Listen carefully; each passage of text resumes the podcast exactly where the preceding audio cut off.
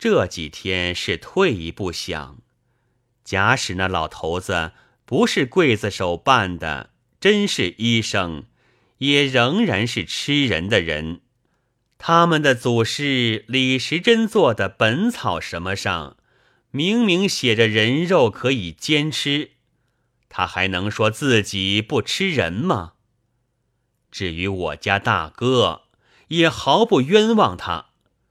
他对我讲书的时候，亲口说过可以易子而食。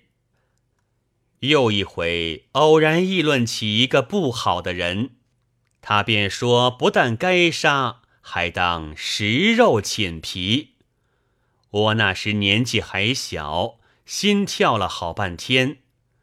前天狼子村佃户来说吃心肝的事，他也毫不奇怪，不住的点头，可见心思是同从前一样狠。